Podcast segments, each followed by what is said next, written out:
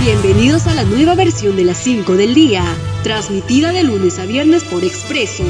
Mi nombre es Cintia Marchán y estas son las 5 noticias más destacadas del día.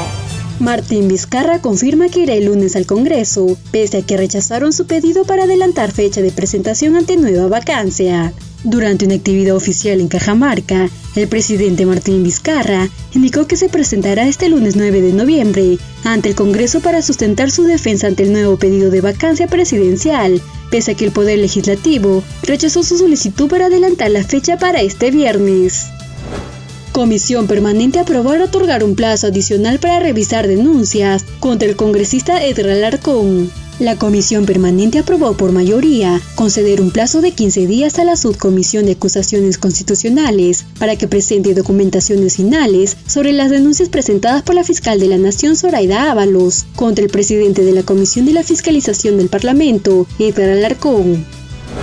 Eligen a Machu Picchu como la mejor atracción turística de Sudamérica 2020. La ciudadela Inca Patrimonio Mundial declarado por la UNESCO y una de las nuevas siete maravillas del mundo, se coronó por tercer año consecutivo como la mejor atracción turística de Sudamérica en los World Travel Awards, luego de haberlo conseguido por amplio margen de preferencias en los años 2008 y 2019.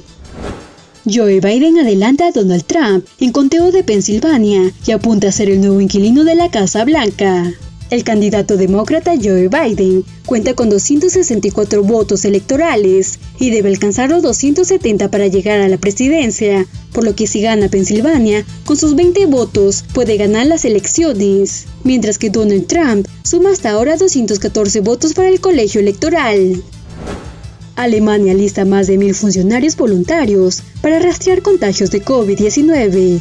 El gobierno alemán ha liberado a más de mil funcionarios para que sigan los rastreos de contagios mientras las infecciones siguen escalando en el país, llegando a 619.089 casos positivos de nuevo coronavirus y 11.096 muertos. Estas fueron las 5 del día. Nos encontramos en una próxima edición.